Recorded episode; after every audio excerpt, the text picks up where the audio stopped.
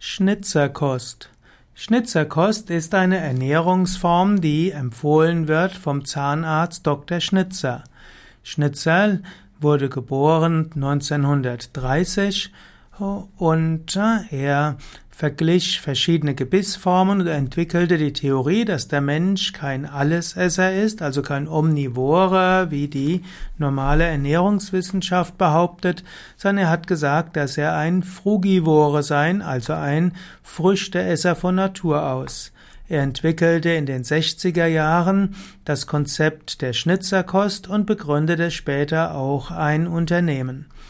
Schnitzer sprach von zwei verschiedenen Kostformen. Es gibt die Schnitzer Intensivkost und es gibt die Schnitzer Normalkost. Die Schnitzer Intensivkost ist eine Rohkost und die ist eiweißarm und rein pflanzlich. Als zweites gibt es dann die Schnitzer Normalkost, die baut sich auf der Intensivkost auf und dort gibt es aber auch Vollkornprodukte und auch Milch- und Eiprodukte. Die Schnitzer Normalkost ist eine Vollkorn- und vollwertige Kost, aber sie ist eben eine ovo-lacto-vegetabile Kost. Schnitzer empfahl weiterhin oder empfiehlt weiterhin nur Lebensmittel zu verwenden, die durch Biolandbau erzeugt wurden. Und er empfahl auch auf Alkohol, Kaffee und Nikotin zu verzichten. Schnitzer war Doc war Sohn eines Zahnarztes, eben Otto Schnitzer. Er besuchte die Schule in St. Georgen und in Willingen in Schwarzwald. Er studierte dann Zahnmedizin in Freiburg und im schweizerischen Zweisimmen promovierte er dann als Dr. Med Dent. Er trat in die zahnärztliche Praxis von seinem Vater ein, aber er hat, empfand, dass er nicht genügend Freiheit hatte in der Patientenbehandlung. Und so beschäftigte er sich auch mit der Ernährung und mit Zahnkaries und Gesundheit und er beschäftigte sich insbesondere mit dem Buch Der Vollwert der Nahrung von Werner Kollert.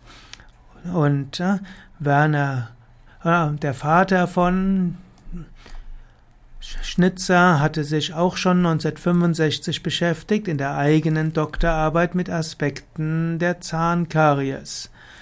Der äh, Vater von Georg Arthur Schnitzer, Moment, Johann Georg Schnitzer, also Otto Schnitzer, stand auch in Kontakt zu Personen der Lebensreformbewegung und Schnitzer selbst nahm dann 1961 an einer Tagung teil, äh, wo er ins, insbesondere über, äh, über Ernährungskunde hörte und auch über einen Vortrag lauschte, wo es um Nahrungs- und Vitalstoffforschung ging. Und so entwickelte Johann Georg Schnitzer seine Theorie, dass zunächst einmal Karies an von der Ernährung hängt. Insbesondere erkannte er, dass unter den Dreijährigen kaum ein Kind ohne Zahnschäden ist.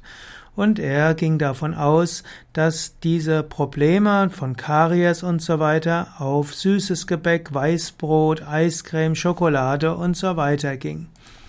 Und so entwickelte er eine Aufklärungsstudie, die als Mönchweiler Experiment bezeichnet wurde. Und äh, so wurde probiert, äh, letztlich äh, die zahnärztlichen Erkenntnisse umzusetzen. Die Bezirkszahnärztekammer wollte das aber nicht und so gab es einige Schwierigkeiten. Schnitzer stand auch seit 1963 in Kontakt mit Max Otto Brucker und so entwickelten sie gemeinsam die Theorie von Vollwerternährung weiter. Und so entwickelte Arthur Schnitzer das Konzept von Schnitzer Intensivkost und Schnitzer Normalkost und er entwickelte eben auch ein Unternehmen, das bis heute 2017 aktiv ist. Schnitzerkost soll also helfen, die Lebenserwartung zu erhöhen. Und die Schnitzer Intensivkost ist also nur rein vegane Rohkost. Sie besteht aus dem sogenannten Schnitzermüsli in Form eines Frischkornbreies mit Obst und Nüssen als Frühstück. Dann gibt's mittags und abends verschiedene Blatt- und Wurzelgemüse, Salate und eben auch angekeimte Leguminösen, also Hülsenfrüchte und andere Samen. Das alles äh, kann man, hilft eben, dass man die B-Vitamine hat und auch die Eiweiße. Und zusätzlich kann man gewürzte Zubereitungen aus Getreideschrot haben. Alle erhitzte Speisen sind und alle Lebensmittel tierischen Ursprungs werden in der Intensivkost nicht verwendet. Und die Intensivkost kann auch zeitlich unbegrenzt angewendet werden und ich kenne Menschen, die seit Jahrzehnten in dieser Schnitzer-Intensivkost leben und inzwischen in ihren 80er sind und sehr gesund sind. Dann gibt es die Schnitzer Normalkost, die es erleichtert, auch in die normale Gesellschaft zu, in, zu leben. Und Schnitzer Normalkost heißt ein hoher Rohkostanteil. Schnitzer Normalkost und Brukerkost hat auch die Ernährungsempfehlungen bei Yoga Vidya stark, stark geprägt. Ich hatte, bevor ich mit Yoga begonnen hatte, letztlich einige Jahre gelebt oder eigentlich eine der zwei Jahre gelebt im Sinne von Schnitzerkost, die auch die Otto Brucker Kost ist. Und mein spiritueller Lehrer, Same Vishnadevananda, hatte mal äh, schwere Gesundheitsprobleme Anfang der 80er Jahre und dort ist er in die Klinik von äh, Brucker gegangen und dort wurde er gänzlich geheilt von seinen Erkrankungen. Leider hat er sich später nicht weiter an diese Bruker-Empfehlungen gehalten, was auch schwierig ist für jemanden, der das ganze Jahr reist und auch in Indien ist, wo es sehr schwierig ist, dabei weiter zu letztlich zu leben. Heutzutage empfehle ich, also immer haben wir bei Yoga Vidya natürlich auch die Yoga-Ernährungsrichtlinien befolgt und haben praktisch eine Verbindung gemacht zwischen den Yoga-Ernährungsrichtlinien und den Schnitzer Normalkost.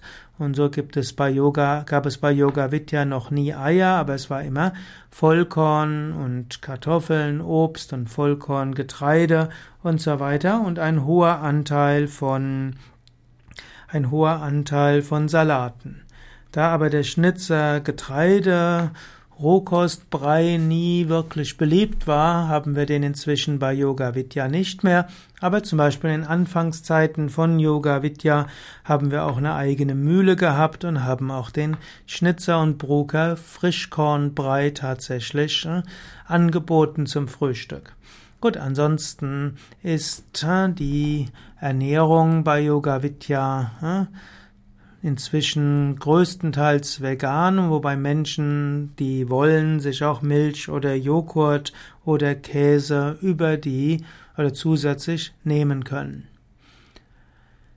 Ja, soweit einige Aspekte der Schnitzerkost und eben auch einige Aussagen, dass bei Yoga Vidya in den Ashrams bewusst oder unbewusst Schnitzerkost, Brukerkost, Kollatkost verbunden ist mit der Yoga, den Yoga Ernährungsempfehlungen und damit auch den Empfehlungen von Ayurveda. Auch Swami Shivananda selbst hat mindestens in seinen Büchern auch die Empfehlungen von Birsha Benner und von Collard bewusst oder unbewusst mit eingebaut.